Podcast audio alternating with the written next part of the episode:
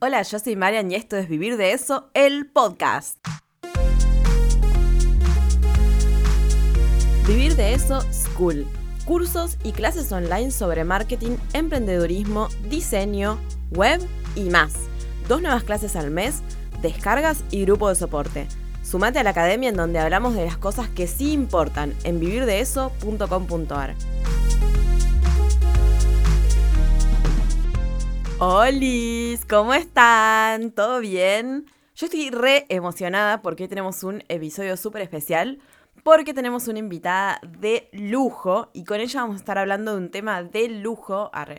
Eh, vamos a estar hablando sobre los mails de bienvenida de email marketing. ¿Qué tenemos que escribir en un mail de bienvenida? ¿Para qué sirven? Y se van a dar cuenta que los mails de bienvenida son más importantes de lo que ustedes pensaban. Antes que nada voy a presentar a mi invitada ella es Clara Trigini de Email Makers. Clara es comunicadora, email marketer y creadora de Email Makers, una agencia que acompaña a dueños y dueñas de negocios digitales para que logren implementar estrategias de email marketing para atraer, vender y fidelizar clientes. Así que vamos con nuestra invitada. Hola, Clary, ¿cómo estás? Hola Marian, gracias por invitarme a participar de tu podcast, que soy fan, aparte, oyente fiel de este podcast. ¡Qué emoción! Al fin alguien que escucha el podcast. Así que gracias, gracias por invitarme. No, gracias a vos por venir. La verdad que me encanta hablar de email marketing, así que, bueno, ya sabes. Así que hoy vamos a hablar sobre los mails de bienvenida. Clary vino acá a contarnos un poco sobre los mails de bienvenida, que es algo que por ahí no se habla mucho y yo hace poco descubrí un poco la, importancia del mail de bienvenida, muchas veces es como tipo, gracias por sumarte a mi lista. Y bueno, y, y después no le mandas un mail por cuatro meses, después un día le mandas un mail que dice descuento y nadie lo abre y decís, ¿qué está pasando? ¿Cómo es que me dijeron que re funcionaba el email marketing? y no era así que habrá pasado en el medio, ¿no? Claro. Así que, mm, nada, íbamos a hablar un poco sobre, sobre cómo armar un mail de bienvenida o qué características debería tener por ahí un mail de bienvenida eh, a una lista. O sea, cuando la gente suma a la lista, el primer mail que le llega, digamos, donde vos más o menos le decís quién sos, no sé. No sé qué, qué sugerencias tiene Clary. bueno, primero entender que ese correo de bienvenida es la presentación eh, oficial que le hacemos a ese suscriptor, ¿no? Que nos deja sus datos, ya sea en, la web, porque vio un anuncio en Instagram. Y es súper importante, a mí me pone muy mal, que, cuando, me suscribo en algún formulario no me llegue nada. Sí, mal. Eh, el correo de bienvenida yo sé que los números son muy relativos, pero es uno de los correos que más aperturas logra, ¿no? Porque, de hecho, eh, como la estadística oficial o el número que siempre eh, se tira en estos momentos es que el correo de bienvenida puede llegar hasta un 80% de aperturas, que es un montón. A la miércoles, sí. Cuando, para que quienes nos están escuchando sepan más o menos con qué compararlo, una newsletter o en una campaña de ventas siempre va a ser un poquito menos, pero en general las aperturas están entre un 15 y un 20% de lo que sería regular, ¿no? Entonces, un 80 en un correo es un montón. ¿Por qué pasa esto?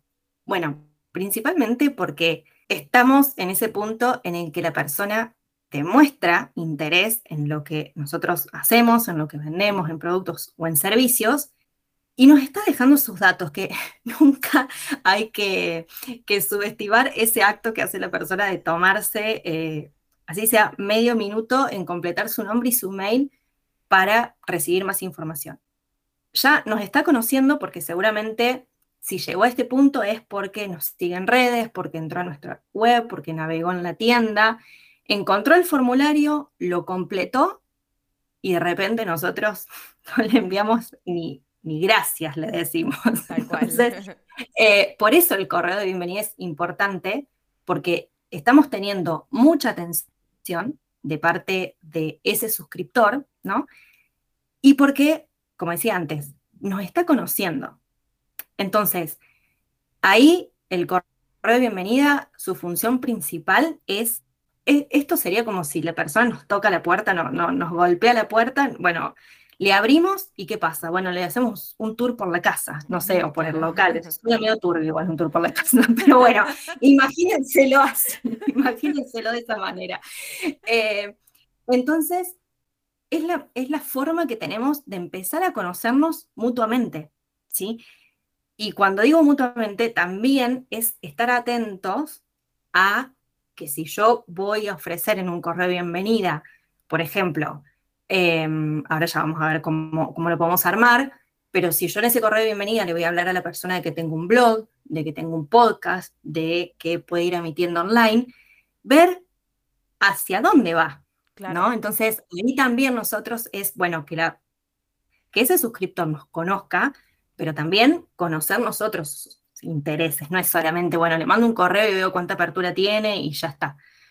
Porque es un conocimiento mutuo, es como la vida misma, básicamente. Sí, pasa que muchas veces, viste que en lo que es email marketing, por ahí no, o sea, es como que tardas en darte cuenta ah, que también es una conversación, viste que no es, vos no le estás, no estás dando un comunicado y del otro lado no hay respuesta, es una conversación. Muchas veces como no es una red social y no hay una mensajería instantánea, pensamos que no hay una conversación, pero lo hay y como que está bueno que uno vaya intentando generarla ya de entrada, digamos.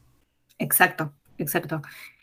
En correo de bienvenida, como para saber qué, escribimos o cómo hacemos esa presentación, cómo le damos la bienvenida a esa persona a nuestra lista, acá lo principal es tener en cuenta qué estamos ofreciendo para esa suscripción, ¿no? acá vos que, que eh, sos máster en, webs, sabrás que podemos eh, pedirles que se suscriban de diferentes maneras, ¿no? Sí.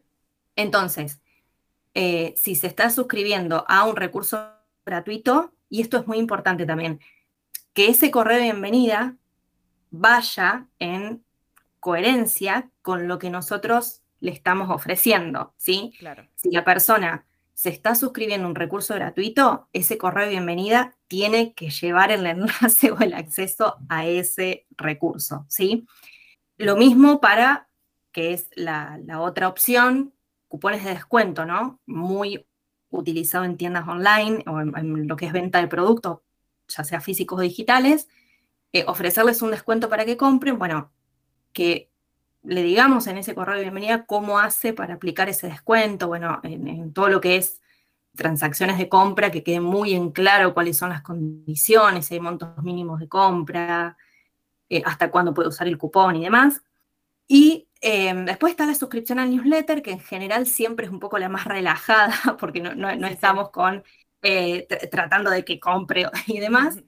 Entonces, las, los correos de bienvenida eh, los podríamos dividir en dos. Uno, los que mm, van un poco más hacia la venta, ¿sí? Y los otros que buscan el posicionamiento. Y acá voy a hacer una aclaración importante.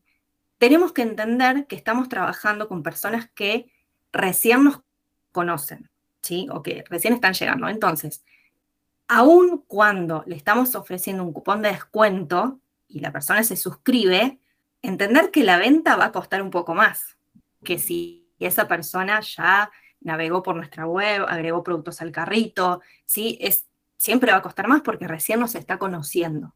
Entonces, eh, acá también es donde los correos de bienvenida se pueden transformar en secuencias, en donde si nosotros estamos enfocando en venta, podemos armar una secuencia en donde, por ejemplo, en el primer correo, lo vamos a hacer mucho más gráfico. Tenemos una tienda de cosmética natural, ¿sí? Entonces ofrecemos un 15% para la primera compra. La persona se suscribe, le enviamos un correo en donde le hablamos de qué diferencial tienen nuestros productos de cosmética natural ante todas las otras marcas de cosmética natural. Eh, le contamos cuáles son algunos de los eh, productos más comprados o por ahí si es una persona que recién nos conoce y le decimos, mira, en lugar de comprar esto, esto y esto, llévate este combo donde puedes probar todos nuestros productos y además tenés 15% y como el combo excede este monto, también tenés envío gratis. Genial. ¿Qué pasa? Es muy probable, tenemos que prepararnos para que la persona no compre. Ok, no compra. Pero ¿qué pasó? ¿Hizo clic? ¿Fue a ver el producto? ¿No lo fue a ver? Bueno, en un segundo mail podemos eh, explicarle puntualmente qué beneficio eh, tiene cada uno de nuestros productos estrellas, por ejemplo, ¿sí? y mostrárselos y que vaya a la tienda y los conozca. Y quizás si no, si no compra en ese segundo mail, un tercer mail puede ir con aprovecha un descuento extra al 15% y no o con tu compra te llevas eh, esponjitas de maquillante. Voy a poner un ejemplo. ¿No? Entonces, ir viendo cómo eh, eh, esa persona va transitando los correos de bienvenida, que ya a este punto ya es una secuencia. Esto es muy utilizado también en servicios. Si hay alguien de servicios escuchando este podcast, eh, estará muy familiarizado quizás con los embudos de venta o esto, bueno, se suman a vamos a poner a una masterclass gratuita, donde hablo de tal tema. Bueno, después de esa masterclass, eh, le cuento por qué lo puedo ayudar en tal problema. Vamos a poner, por ejemplo, que la masterclass es de planificación en redes sociales. Vamos, vamos a buscar un tema eh, álgido para todos los emprendedores que venden online. Bueno, planificación en redes sociales. Después, en un segundo mail, le cuento eh, cuál es mi método para planificar y que ayude a mis clientes, el que aplico con mis clientes, eh, ayudé a personas en asesorías y a mis 100 alumnos del curso, y en un tercero le vendo el curso. ¿Sí? Eso, todo eso son secuencias eh, de bienvenida. ¿Sí? Forman parte de lo que es ese primer contacto que tiene el suscriptor son de bienvenida porque básicamente esto, estamos trabajando con personas que recién ingresan, em, ingresan a la lista. Depende del objetivo que nosotros tengamos, va a ser eh, cómo la vamos a armar, digamos, pero lo que sí o sí tendría que estar es darle eh, cumplir la promesa que nosotros hicimos al momento de la suscripción, ¿sí? y esto especialmente si estamos ofreciendo un recurso gratuito o un descuento para la compra, y aprovechar esa instancia para presentar la marca, es decir, si son personas que recién nos están conociendo, qué otros datos, qué otras cuestiones de mí o de mi empresa tienen que saber para acercarlos más, ¿sí? Y por otra parte, no menos importante, eh, muchas veces si esto, ¿cómo armo un correo de bienvenida? Bueno, llevarlos a otro canal de comunicación en donde yo tenga más contenido para ofrecerle, ¿sí? Podcast, eh, blog, eh, puede ser un canal de YouTube, ¿sí? En donde tengan más, eh, más contenido para consumir, ¿sí?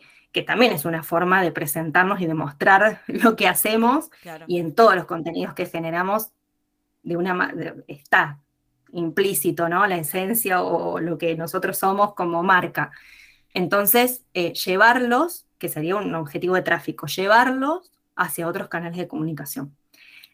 Y también em, otra, eh, otro contenido que se puede trabajar es, si yo los estoy invitando a suscribirse a una, newsletter, es decir, no es ni un recurso gratuito ni un descuento para la compra, una opción es esta, llevarlos a eh, tráfico hacia otros canales, o también pueden ser em, otras ediciones de la newsletter si tenemos una newsletter más informativa o educativa, o quizás armar como una especie de newsletter piloto o esa, un, newsletter número cero, que la persona conozca y ya diga, ah, mira esta newsletter, bueno, así es lo que voy a empezar a recibir, bueno, eh, ahí dependiendo qué recursos, qué canales tengamos, ¿no? Pero eh, primero, bueno, ese, cuál es el objetivo que yo le estoy ofreciendo, esa promesa que le estoy haciendo al suscriptor, y que esa instancia sea de presentación, para que me conozcan más de lo que ya, de lo que ya me vienen conociendo. Tengo, estaba anotando dos preguntas porque no me quiero olvidar. Em, hay un par de cosas que, que yo como que he notado, y bueno, algunas personas lo dicen, que digamos de los correos de bienvenido, que está relacionado con cuando una persona entra en la lista. Una es que suelen decir que está bueno intentar generar una venta lo antes posible, para que ya conozcan tus productos, al menos que sea una venta, como dicen, de un producto de entrada, o sea, de algo por ahí más barato, o, sea, que, sea, no sé, a la mitad del precio de tu programa más caro, o algo que sea como para que vayan conociendo cómo vos trabajás. Y que por ahí, en vez de entrar y consumir solo un recurso gratuito, que está bueno que por ahí las personas paguen ya algo, como para que ya se conviertan en clientes rápido, digamos. Exacto. ¿Eso se usa? O sea, ¿sirve? Sí, sí, sirve. Ahí em, hay, algo para tener en cuenta, ¿no?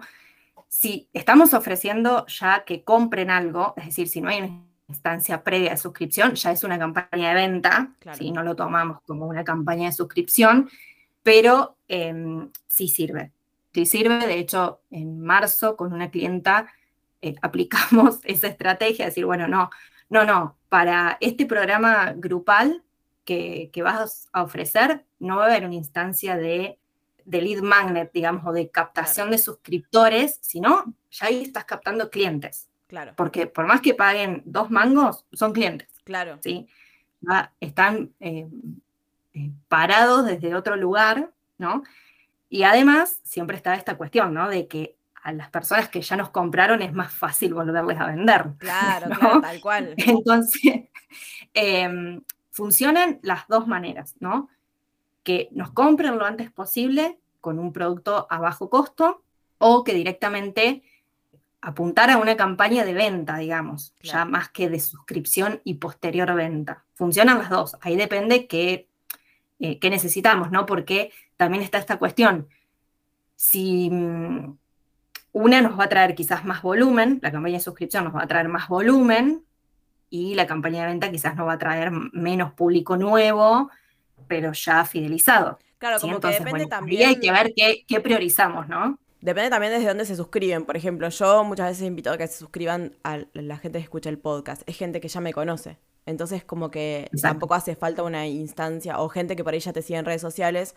Por ahí está bueno que ya vayan directamente por ahí a, comprar porque ya te conocen, digamos. Entonces está bueno como agilizar un poco la compra. Y por ahí hay gente que no te conoce.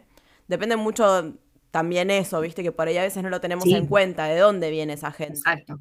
Porque, y además, por ejemplo, una suscripción a la newsletter siempre va a tener menos fuerza para la venta que si el formulario dice te llevas un 10% de descuento para tu primera compra. Sí, O no es lo mismo una suscripción a newsletter, me voy a poner de ejemplo yo, ¿no? Que, que hago servicios de email marketing. Y difícilmente le puedo vender un plan de gestión mensual de email marketing a alguien que se suscribe a la newsletter. Pero ¿qué pasa si ese formulario es una, un informe sobre qué tipos de correos necesitas tener en tu estrategia de email marketing para vender? Claro. ¿sí? Ahí también hay una, correlación, ¿no? Entre, bueno, ¿qué voy a ofrecer para que se suscriban? Y qué les voy a vender después. Claro. ¿sí? Que no lo dije antes, pero bueno, pasa, lo, doy un poco por sentado, pero lo voy a decir por las dudas. Siempre tenemos que tener en cuenta qué le vamos a vender después. Y acá entra un poco en juego esta cuestión de, eh, bueno, pero si no tengo tan en claro qué le voy a vender ahora, entonces, eh, pido suscripción, o sea, hago una campaña de suscripción, eh, pongo formularios en mi web, sí, siempre. Porque sí, más vale la base de datos es uno de los principales activos digitales que tenemos en nuestro negocio, ¿no? Y sin base de datos no hay email marketing posible. Tal cual. Entonces, eh, quizás si ahora no tenemos tan claro cuál va a ser esa propuesta de venta, bueno, que estén los formularios en la web o desde que visitan redes sociales que haya algún tipo de formulario para suscripción, con un correo de bienvenida donde nos presentamos, donde lo llevamos a la web, donde le hablamos de nuestros servicios, eh, quizás no tan enfocado en, la venta pura, pero que esa persona reciba algo después de que se suscribe, ¿no? Claro. Em, siempre de alguna manera tratar de que esté, ¿sí? Y esto, bueno, que eh, el otro día escuchando, eh, creo que fue en algún episodio de podcast, nada de lo que hacemos en comunicación queda tallado en piedra.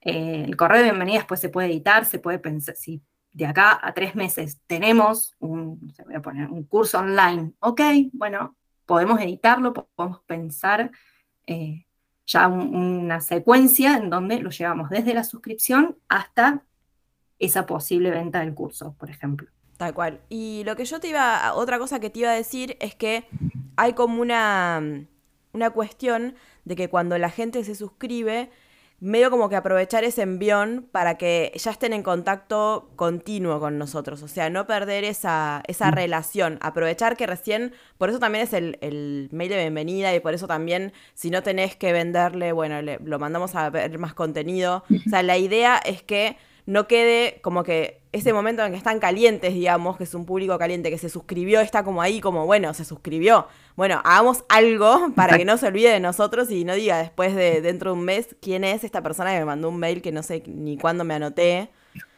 O sea, como que haya una... Sí, ahí, em, ahí ya pasamos a una parte en donde, bueno, sale de esa secuencia de bienvenida y después, en general, nosotros vamos a nutrir esa relación Dentro del email marketing se hace con las famosas newsletters, ¿no? Que nos sirven para eh, posicionamiento. Se puede vender también en las newsletters, pero en general se diferencian de lo que son las campañas puras de venta, como la de Hot Sale, por ejemplo, o Navidad o un lanzamiento. Y en este punto también hay marcas en que desarrollan newsletters y tienen ¿no? la, la constancia de decir, bueno, van a ser mensuales, quincenales, semanales. Si no, hay otras maneras también de resolverlo en caso que ah, eh, no vayamos a implementar ahora una estrategia de newsletters. Una puede ser, em, por ejemplo, si tenemos un blog, hay maneras en que automáticamente em, el correo podemos armar ahí, bueno, se, se, automatiza para que esa entrada de blog le llegue a la persona de manera automática que es una forma fácil de resolverla si tenemos un blog, por ejemplo.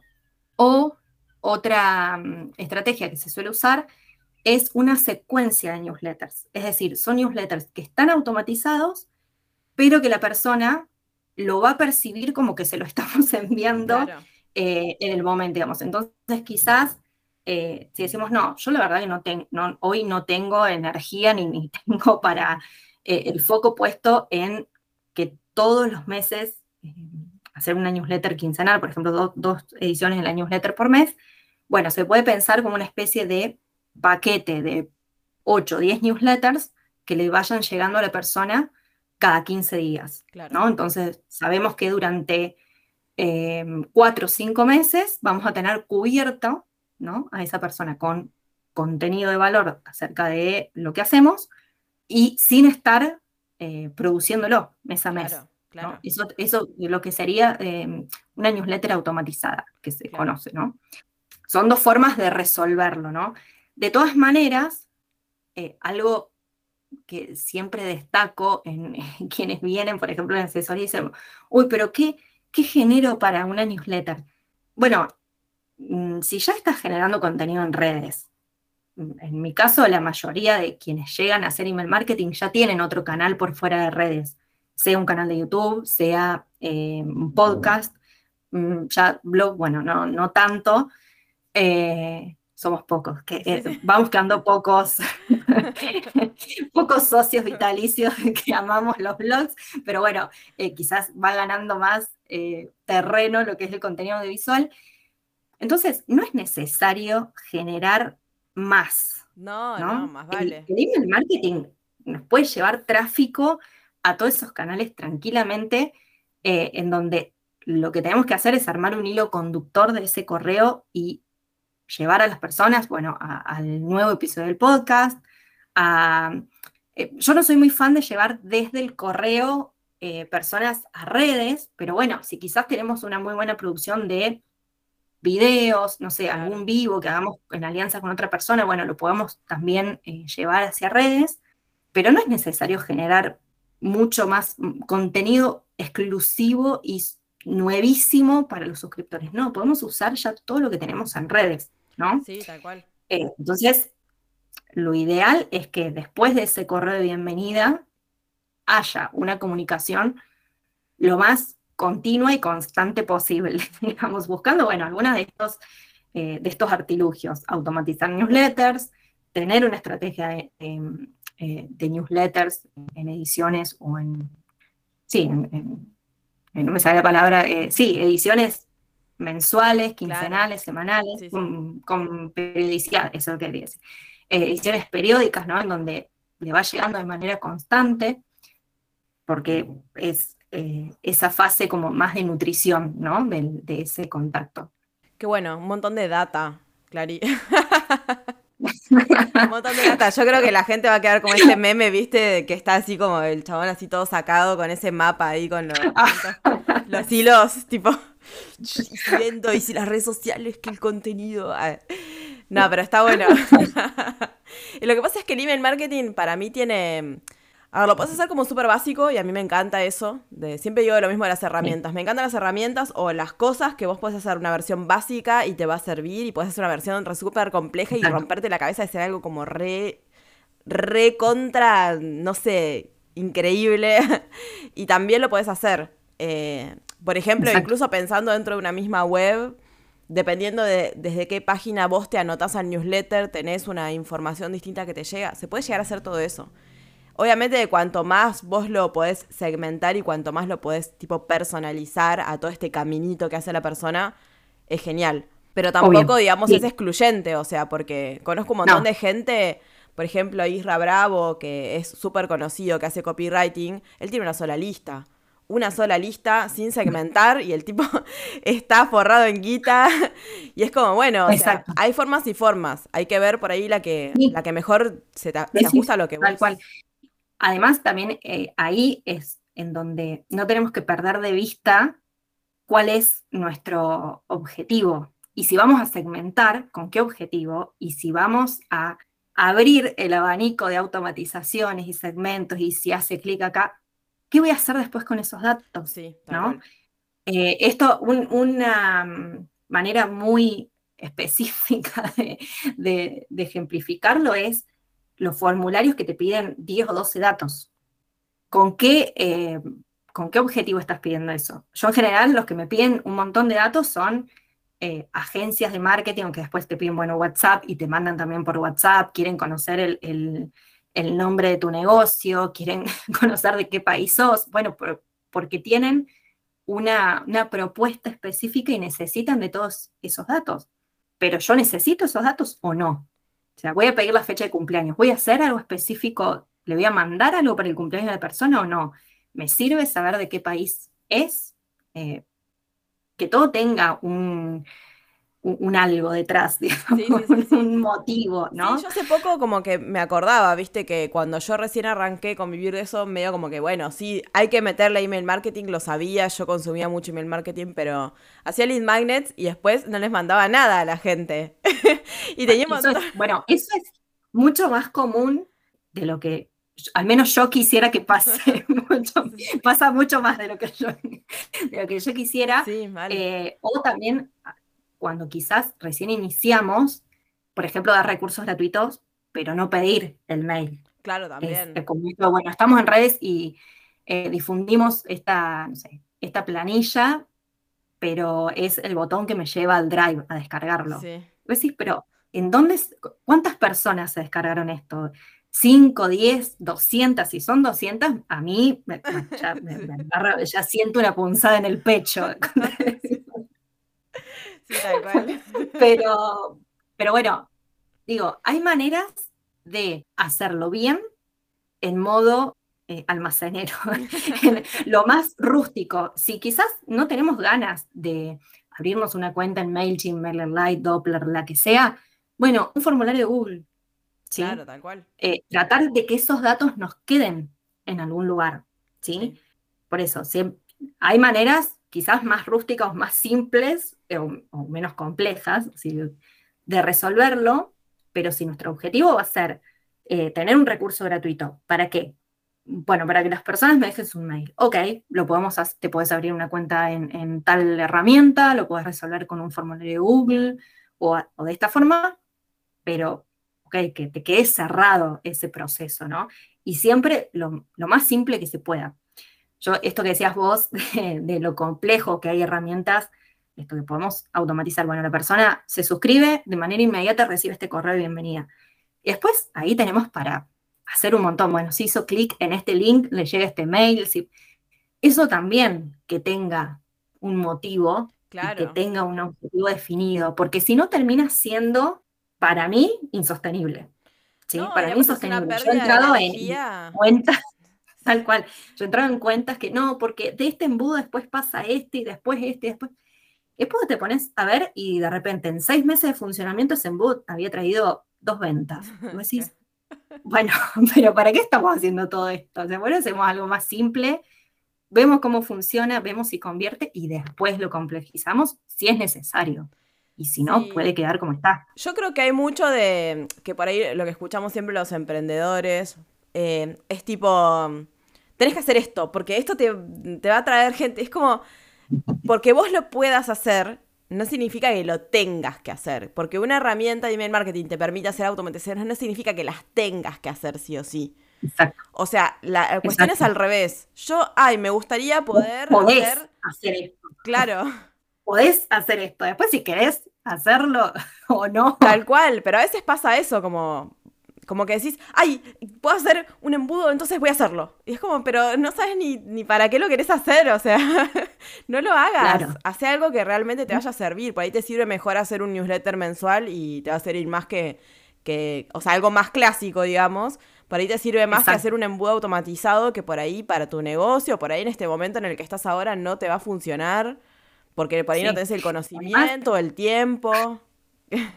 Ahí el tema de los embudos de venta viene asociado a otra gran mentira del marketing, que son los ingresos pasivos, ah, ¿no? Eh, entonces, digo mentira porque eh, no siempre funciona tan, tan pasivamente eh, como nosotros quisiéramos que funcione, ¿no? Entonces, muchas veces eso, el, concepto de embudo, al menos en mi experiencia, sobre todo con emprendedores de servicios que venden productos digitales, está esta cuestión de, bueno, me paro para toda la vida con embudos de venta. y no, la realidad, la realidad es que no. Claro, con los embudos de venta me hice la casa. No, no, funciona de esa manera. Entonces, bueno, eh, no, no, hasta que no veas cómo responde tu público, cómo compra, eh, en qué instancia compra, tu público cuánto necesita para comprar. ¿Un mail? ¿Dos mails? ¿Tres mails? Bueno, eso es prueba. O sea, eh, que se puede vender con embudos de venta, o sea, sí, claramente, porque por eso son embudos de venta, se puede vender de manera pasiva, ¿no? Pero... Pasiva entre comillas, digamos pasivo entre comillas, porque, eh, bueno, acá ya vamos a meternos en otros temas, ¿no? Pero para vender de manera pasiva, ustedes que tener una, entrada de suscriptores constante. ¿Y eso con qué se logra? Con ads. Bueno, y ahí es donde ya decís, ah, no, pará, pero para que esto funcione de manera pasiva, necesito todo un circo armado. Sí, un equipo y mucha plata para invertir, sí, sí. Obvio. Entonces, eh, es pasivo, pero con estas condiciones, ¿no? Con las condiciones de que antes seas millonario y después va a ser pasivo. Claro. Claro. Y sí, así es muy fácil. Exacto. Pero bueno, hay un montón para hacer, eso sí, porque es eh, para quienes no hacen email marketing, seguramente, y yo los entiendo cuando eh, quedan como el, como el meme que vos decías, así como, ay, pero ¿por dónde empiezo? Bueno, em, puede ser algo tan simple como revisar en dónde tengo los formularios dentro de la web, e, esos datos a mí, a dónde se almacenan y un correo de bienvenida para esas personas que se suscriben. Eso es algo eh, fácil de, implementar y que no necesita, digamos, de, grandes conocimientos de automatización y de embudos y demás. Sí, tal cual. Aparte, para mí, la clave del email marketing también es la constancia, es eso. O sea, si vos haces un correo de bienvenida, después decís, bueno, una vez al mes yo escribo un mail. No importa si ese mail es el mejor mail del mundo, estás ahí, o sea, apareces, estás. Exacto. Y eso está buenísimo porque seguís estando en la mente de las personas y el día que vos tengas un lanzamiento, que quieras impulsarlo con email marketing, esas personas están ahí, te conocen, ya saben qué ofreces. Entonces como que, más que nada para mí es eso. O sea, por ahí hacer un poquito menos, viste, a veces, pero lo que hagas hacerlo bien. O sea, haces un, mail por mes, no haces una automatización, no sé qué, no. Un mail por mes. Exacto. Pero lo haces bien, o sea, te sentás un rato, lo escribís, pensás para qué, qué objetivo tengo con este mail si llevar un contenido, si mostrarles que vendo algo, contarles una historia, no sé. Sí. Y, además, el email marketing corre con una gran ventaja respecto, por ejemplo, de redes, en donde no necesitamos partirnos la cabeza para cómo hacer ese reel que se va a viralizar o que va a haber eh, más del 5% de mis seguidores. Son personas que ya están dentro de tu base. Entonces, bueno, yo sería poco objetiva si digo que que es más fácil hacer email marketing que, que, diferenciárselo en, en, redes que necesitamos los dos canales, eso no se discute, ¿no? Porque las redes nos dan algo que el email marketing no logra, que es alcance, ¿sí? Y el email marketing nos da algo que redes no logra, que es poder segmentar y eh, poder trabajar mucho más eh, fino. Por ejemplo, bueno, si yo le quiero enviar algo, un mensaje a clientes y otro mensaje a suscriptores. Bueno, que en redes, en verdad, sí lo podemos trabajar, si es con anuncios, por ejemplo, ahí sí lo tenemos disponible, pero no de una manera orgánica. Entonces, siempre entender que eh, ningún canal de comunicación te va a salvar ni va a funcionar por sí solo. No, Para eso es un ecosistema y una retroalimentación entre todos esos canales, ¿no? Eh, pero bueno, la gran ventaja del email marketing es que no tiene la presión de que tiene el contenido pensado para redes. Sí, tal cual. Hay muchísimas cosas menos que tenés que hacer en email marketing. Eso a mí me encanta. Por ejemplo, no tengo que grabar un video, no tengo que hablar, no tengo que pensar en el algoritmo, en que si en el primer momento no lo abrió dos personas, entonces lo vieron diez personas en la primera hora, entonces no se viralizó y lo tengo que publicar a tal hora. Es como que hay un montón de cosas que no tenés que pensar. A mí me gusta eso porque es verdad que te saca presión, ¿viste? Es como más tranqui. O sea, es como el momento de escribir un mail y de mandarlo es un momento tranquilo, que a mí como que me gusta. no sé si a todo el mundo le gusta. A mí me gusta, que las redes no me pasa eso. Pero bueno, también es verdad que te generan un alcance que, que el email marketing no genera y bueno, las necesitamos. sí, obvio, obvio. Bueno, Clary, se nos hizo re largo este podcast, pero para mí igual está re bueno. Así que escuchen en partes. Contanos dónde te pueden, dónde te pueden eh, encontrar, qué tenés para ofrecerles. bueno, eh, tenemos las newsletters, que de hecho, bueno, ahora en, julio de 2022, por los dos que alguien lo escuche en otro momento, pero ahora vamos a estar eh, también presentando las nuevas newsletters. Em, en Instagram somos Emailmakers, también en LinkedIn y en la web es www.emailmakers.club, no .com, .club. me encanta que sea .club. Ay, a mí me encantó. Voy a decirlo, es porque el dominio no estaba disponible, pero cuando dije, ay, pero mirá qué, qué buen dominio este, vamos con club, me gusta más. Yo tengo una clienta que tiene, que se llama, eh, es una academia de, de perros, digamos, para... Ah, para... No sé cómo se llama, no me sale ahora. Adiestramiento. Adiestramiento, eso. Y, y le puso tyleracademy.dog. Y dije, Ay, no, es, el mejor dominio del mundo. Quiero algo así. me encantó. ¿Cómo no conocía esto? No te lo vas a olvidar nunca. bueno, Clary, muchas gracias por estar acá. Bueno, eh, y espero que pronto volvamos a hacer una edición. Yo creo que a todo el mundo le va a gustar, pero bueno, espero que me cuenten si les gustó este episodio. Así que podemos invitarla más adelante a Clary para hablar de otra cosa. No sé, pueden sugerir algún tema también. ¿Algún tema en particular? Sí, sí, sí, obvio. Ya estaremos. Bueno, bueno, les mando un beso a todos. Gracias, Clary, a vos también. Y nos vemos prontito en el próximo episodio de Vivir de Eso, el podcast.